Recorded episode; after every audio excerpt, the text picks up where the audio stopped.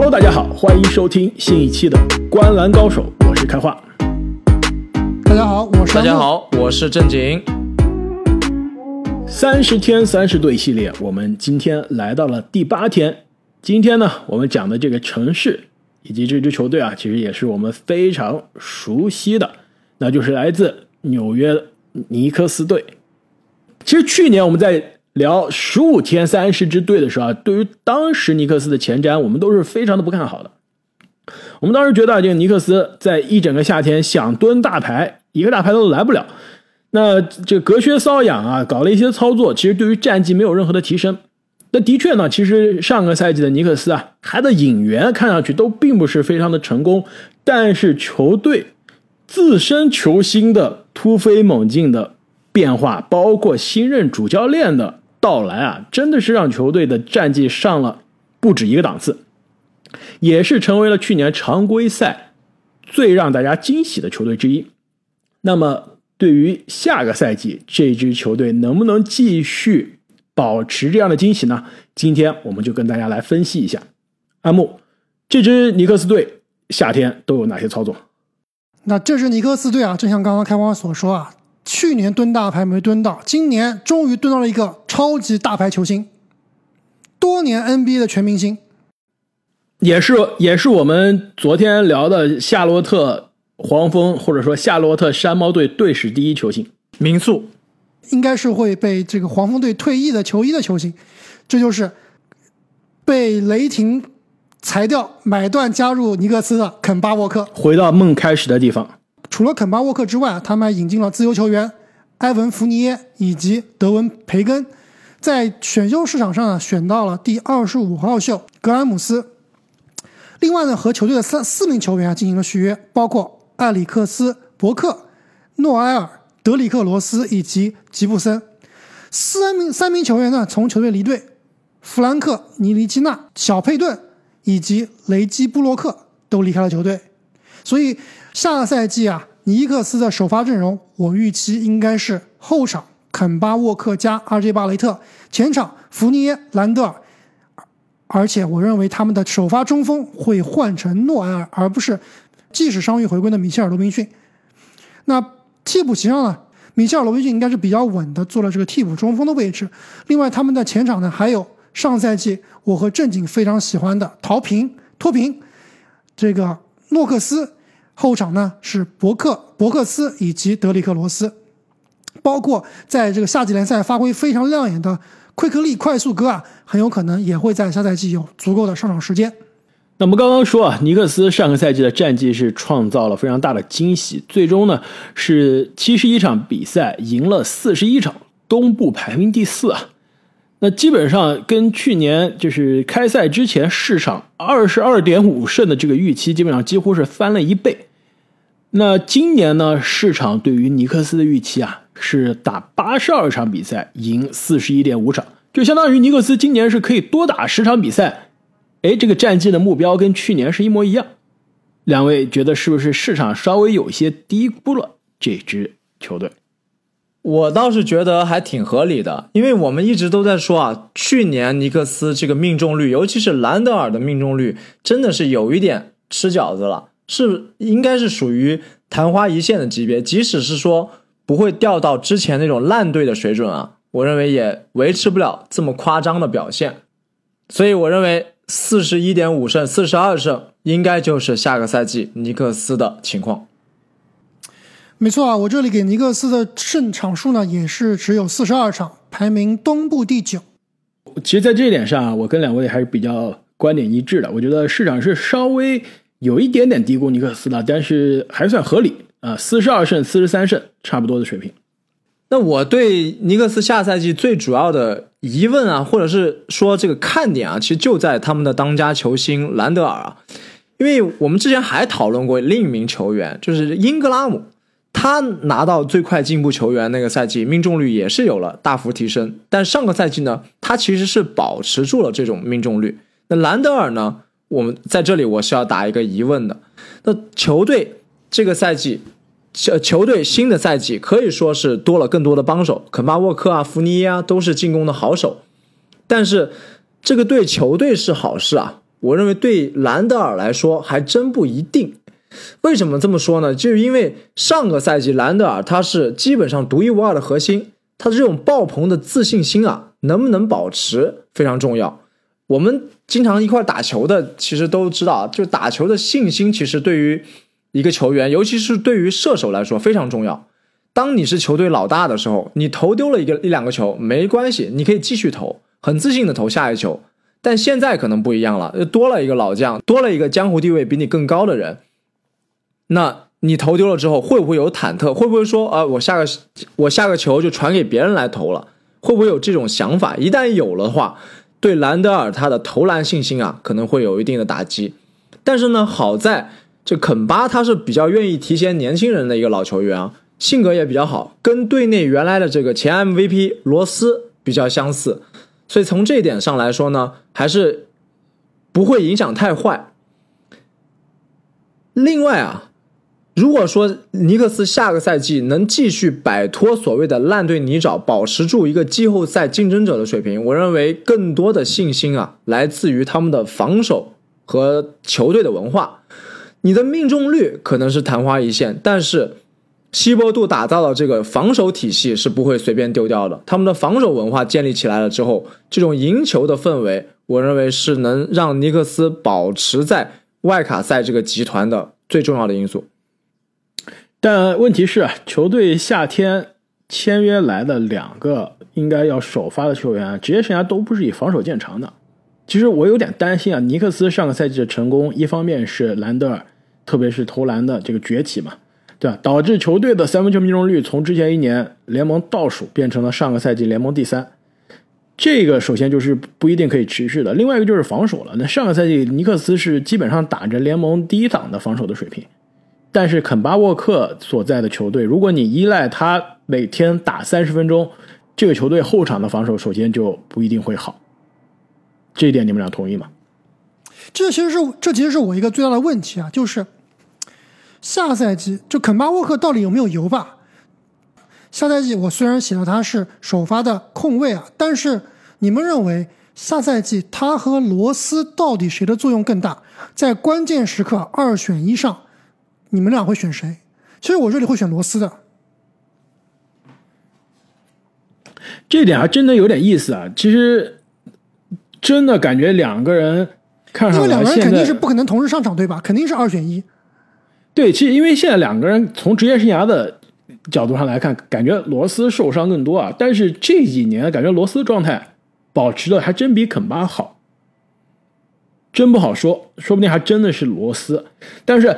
说到肯巴，这点还挺有意思。我刚刚说肯巴来到尼克斯是回到梦开始的地方，就是因为他其实家乡是纽约的，从小在纽约长大，而且肯巴沃克的成名作就是当年的 NCAA 这个封三，包括封三之前的这个锦标赛，一路绝尘，带领这个康大成为了最后的这个赢家。这肯巴的成名作就是在麦迪逊广场花园的主场。那回到家乡父老的面前啊，其实我倒是觉得肯巴还是有机会摆脱上个赛季的灾难发挥的阴影的。没错啊，其实肯巴也是有潜力竞争我们下赛季的这个浪子回头奖，对吧？对，最佳反弹球员。那其实我还要想讲一下兰德尔，就是我们我之前其实算是一个半兰德尔黑了，其实也不算黑吧，就是对于他上赛季的表现感觉不能持续。但是其实，在之前我们排大前锋排名的时候啊，我对兰德尔有个点是有点刻板印象，就我当时说兰德尔的防守不太行。但是你要知道，兰德尔上赛季的防守可是联盟顶尖水平的，有一项数据也非常非常的夸张，上赛季。限制对手单打命中率最低的几名球员，朱利叶斯·兰德尔排名第三，这样听起来是不是有点夸张？排名第一的是，所以说他单防非常厉害。没错，排名第一是国王的霍姆斯，排名第二是灰熊的凯尔·安德森，第四是贾斯汀·霍勒迪来自步行者，第五是追梦格林。哎，这点其实让我还是有一些惊讶的，因为。兰德尔，你说他防守差吧？哦，这个也不一定差，但是他防守数据难看，这是真的，对吧？职业生涯场均抢断上赛季最多了，也就零点九个。作为一个内线，场均盖帽上个赛季只有零点三个，他就防守数据真的是不好看。但是呢，上个赛季你与其说是他防守好了，真的就是教练希伯杜他的防守体系啊，让球队上了一个档次。你上个赛季兰德尔的防守跟上个上上个赛季同样是在尼克斯比，这完全就不是一个档次。我觉得这是教练的因素啊更大。但是他这是单防水平啊，到所以应该不是说这个整体的球队整体的防守好，而是可能是这个希伯杜啊给兰德尔开了一些小灶，让他单练了一些这个防守加强的训练，是吧？其实我们在今年年初，就是差不多呃赛季打到一半的时候的节目，当时聊到兰德尔有可能冲击这个最佳。最快进步球员！我当时说，都听了一期这个沃神对于兰德尔的这个采访啊。其实当时兰德尔就说，他特别喜欢今年尼克斯的这个氛围，主要的原因就是这个教练希伯杜。他说希伯杜是一个就是有这种蓝领精神、实干精神呢。他说他每次啊在尼克斯的这个训练的训练馆投篮，他都练到半夜走人了，他都可以看到就希伯杜的办公室的灯永远是开着的。他说。我们球员每天练得很辛苦了，但是教练他在办公室里面待的更久，就是在那疯狂的看各种比赛的录像，研究各种防守的黑魔法。他是就是兰德尔就说啊，就这支球队对吧？之前被大家各种的刻板印象，觉得啊尼克斯啊就是浮夸对吧？就是不着调。但是呢，希伯杜的到来已经把这个球队的气质从那种浮夸的大都市的那种感觉。变成了一个铁血的打防守的蓝领的球队，但是确实希伯杜是一个非常非常实际实用型的教练。但是其实这也是让我对尼克斯下赛季两名球员啊有点比较可惜的，一个呢是奎克利，一个呢是陶平。其实这两名球员就是由于他们上面的球员啊。资历比较大的球员会占据大量的上场时间啊，导致他们自己的上场时间会非常有压缩。其实这两名球员，我觉得都是各有各的灵性的，特别是这个，而两名而两个人在夏季联赛今年打的都是非常非常好，基本上就是降维打击啊。特别是这个陶平啊，就下赛季到底能不能？陶平从年纪上首先就是降维了。陶平应该比杜艾特可能还年轻一点，是不是？应该差不多。两个人半斤八两，差不多年纪。但是下赛季陶平能不能有更多的上场时间啊？而且能够象征性的兑现一下他的天赋啊，不辜负我和正经对他多年的喜爱。其实这也是一个看点。多年的喜爱是真谈不上，但是他就是两年吧，两年的喜爱。他算是一个成品吧，确实，按道理来说，这种成品在这个保守一点教练底下还是有发挥的空间的，但是。队内可用的人还是比较多的，在这个位置上，不是关键是兰德尔每一场打三十七分钟，场均上场的时间领跑全联盟，那给他打替补的人肯定没时间。没错，这这是这是问题在这儿。嗯，对，对于奎格利来说啊，也是一样。这其实这个小后卫啊，他的技能点跟肯巴沃克、跟罗斯，甚至跟他那个伯克斯都有点像，太重合了。你你说尼克斯让他上来，就是顶多当一个外线的枪手。但是呢，沃克、罗斯、伯克斯都能干这事儿。新来的这个培根，对吧？包括培根哥们儿，这也是，对，也是福尼耶也是。所以奎克利的这个地位啊，其实有一些尴尬。你去一个外线缺少进攻得分手的球队啊，他肯定是可以有更好的发挥机会的。对，这么一看，确实这个尼克斯的后场啊，今年的这个。排兵布阵，呃，今年的这个阵容感觉还是并不是非常合理啊。相比于去年，就虽然说这个尼利基纳对吧，开花的这个灾难，普通话的灾难，虽然说他投不进篮，但是他防守是真的好啊。所以关键时刻有些特殊情况，他是可以作为一个功能型球员上场的。但是刚刚你说的伯克斯，包括小佩顿，对啊，包括佩顿，小佩顿也是一个道理。而且佩顿可以传球啊，视野比较好啊。你这不占球权，你这伯克斯。罗斯、肯巴沃克、奎克利都是这种传球相对而言是差一些的，攻击能力更强的，所以确实是有点重位了。所以球队啊，我觉得啊，可能下个赛季打到一半就意识到了，我们干脆让巴雷特去打控球后卫吧。就是他可能打的是小前锋或者是得分后卫，但是真正球队的进攻梳理者就是兰德尔和巴雷特了，很有可能就是他们来串联。这个球串联进攻，让沃克、让福尼耶去当真正的得分手。那么聊完了这支尼克斯下个赛季的排兵布阵啊，两位对于纽约这个城市又到了我们城市印象系列了，有什么想跟大家分享的？我觉得城市印象不能再聊了，纽约我们其实聊了一些太多太多了。其实应该是我想问一个对于球队印象吧，就我隐约的感觉，其实是我第一次有这种感觉啊，就我真正的感觉下赛季尼克斯啊，他在纽约的地位会在历史上第一次被篮网取代，真正成为纽约的二等公民。你们有没有这种感觉？很难。其实你你其实你聊到这个话题还还真的挺有意思的。我觉得取代嘛，你要说综合整个历史来看，真的是非常的难，因为这个历史的积淀，包括曼哈顿跟布鲁克林这个城这个所谓的区域的地位，这都是很难去一朝一夕改变的。但你要说这几个赛季的星光，那毫无疑问，篮网，包括在未来的两到三年。都是要稳压尼克斯一头的。其实我你说到这里，让我想到一个很有趣的问题，就是我们三个人都是去看篮网的比赛比较多，但是去看尼克斯的比赛相对而言啊是比较少的。我这么多年比较贵啊，对，最实际的就是尼克斯太贵了。但现在篮网也不便宜了，对吧？对，现在篮网我马上要成为尼克斯球迷了。是，所以说我其实想在这立个 flag，就是说，如果我们这一期的节目有很多的听众朋友们喜欢，有很多粉丝朋友们给们给我们留言，如果留言超过一百个，我下个赛季就一定去尼克斯主场看一场球，给大家带回来照片和视频，你们觉得怎么样？不，关键是带什么打什么比赛啊？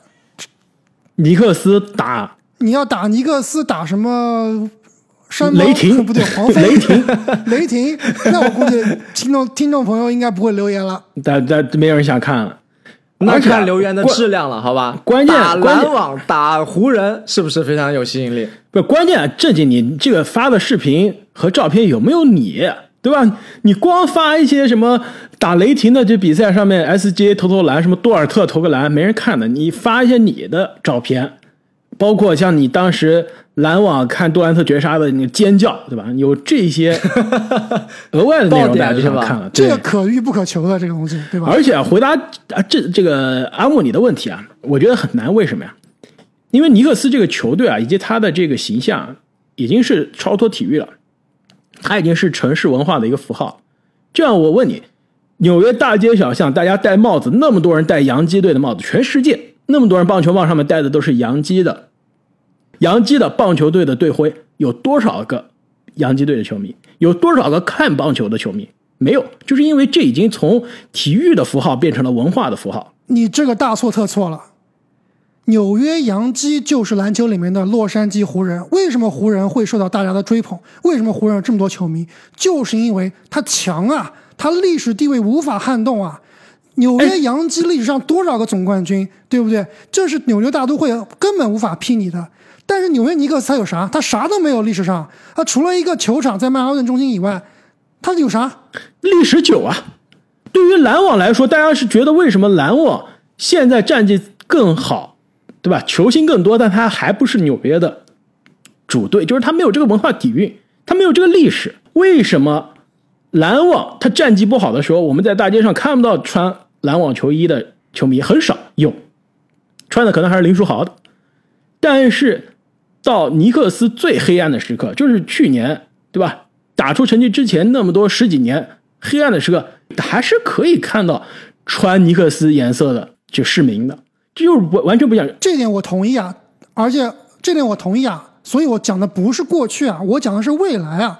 我觉得这个赛季会变成一个转折点。其实我这里有很多数据可以支撑的。就我感觉，虽然上赛季已经有了三巨头，但毕竟是第一年开始打，所以。就像你刚刚所说啊，它这个是一个过程，这个球迷的累积啊，关注度啊，它是一个过程。从全世界来看，你觉得，特别是在这这个我们国内啊，篮网的流量、篮网的粉丝，就是全方位吊打尼克斯。在全美国，全美直播的比赛，篮网比尼克斯多得多，收视率比尼克斯也是高了很多。那我们就拿当地来看吧，在纽约，你知道吗？上个赛季就连当地电视台收视率啊，篮网的这个 ES Network 和转播尼克斯的 MSG Network 这两个球队转播比赛啊，篮网的收视率都是超过尼克斯的。其实这个，特别是在哈登加盟篮网之后啊，这个篮网的电视台的收视是基本上每场比赛是平均，呃，十二万人收看，而尼克斯只有十一万。想一想，五年前尼克斯的收视率可是篮网的四倍以上。再跟你说，纽约比较重要的当地的报纸，对吧？我们这经常坐纽约，在在纽约坐地铁啊，很多人都读报，对吧？纽约的当地的几家大报纸，《New York Post》、《Daily News》，对吧？《Newsdays》。上个赛季，篮网队一共有二十六次是占领了报纸的头版，尼克斯只有十五次。所以，确实论这个实力，论啊，确实论气质，论历史啊，尼克斯是篮网是比不了尼克斯。但是这个风向在转变，包括尼克斯现在仍然是联盟里面最最值钱的球队，对吧？五十个亿的市值，但是我觉得在不远的未来啊，篮网很有可能会把这个风头啊抢过去。对我再给你补充一个，我刚刚看了一下这个 Reddit 上，对吧？尼克斯的主页，它的这个用户是十二万五，篮网是十四万六，也是超过了尼克斯。呃，更重要一点呢，两个队老板一天一个地，对吧？完全不是一个水平，一个是出了名的，一个是出了名的富二代，这富二代灾难型的老板，一个是有国际视野，对吧？这个这个商业运作非常突出的，咱们的蔡老板，这个还是有些，这个这真的是世界级的差距了。呃，我同意，但是前提是什么？嗯篮网要真的能超越尼克斯的前前提是篮网三连冠，呃三连冠有三连冠，点可怕，一冠就够了。我觉得就是一冠，我觉得前提就是明年拿冠军。呃，没有冠军，这都是白谈；有了冠军就有底气了。那么我们这个 NBA 球队名字是从哪里来的系列？尼克斯啊，我想让两位再猜一下。就前面两期黄蜂，呃，包括山猫，对吧？再包括之前的火箭，都让两位有点意外啊。尼克斯的这个名字怎么来的？对，作为联盟历史最悠久的球队之一啊，这名字的历史，两位能不能说得出来？这尼克斯应该是个人嘛，对吧？我小板凳已经搬好了，准备听你讲故事。尼克斯其实是或者说跟那个凯尔特人这个 Celtics 这个凯尔特人是不是有点类似？要不然就是一个人，要不然一个种族的人，对吧？对，哎，你你这个意思差不多到了。就是尼克斯呢，它这个词啊，Knicks，它其实来自于一个更长的词叫 Knickerbockers，它形容的呢是把这个裤管子卷到膝盖下面，它形容的其实是刚刚来到美洲大陆的这个荷兰的殖民者，就他们当时的着装的特色是这样的。所以你想一下，尼克斯的这个球队的颜色是什么？荷兰的颜色是吧？蓝橙色。蓝色和橘橙色黄色，对对橘黄色啊！你想想球荷兰队的这个足球，你就知道了，这是荷兰的这个文化中的传统的颜色，所以它是来自于这个纽约的这个荷兰这些呃移民者的历史。其实尼克斯呃，其实曼哈顿这个岛虽然后来成为了世界的这个呃这个大都会但是呢，它最早啊，从这个欧洲的殖民者来到之后，它其实最早登陆的是荷兰的人，是荷兰人。而且呢，曼哈顿它最早的名字，纽约最早的名字，你们知道叫什么吗？都不叫曼哈顿，也不叫纽约，你们知道叫什么吗？叫新阿，好像跟荷兰是有关的。我我我知道叫，新阿姆斯特丹，就是来为了纪念这个荷兰的阿姆斯特丹。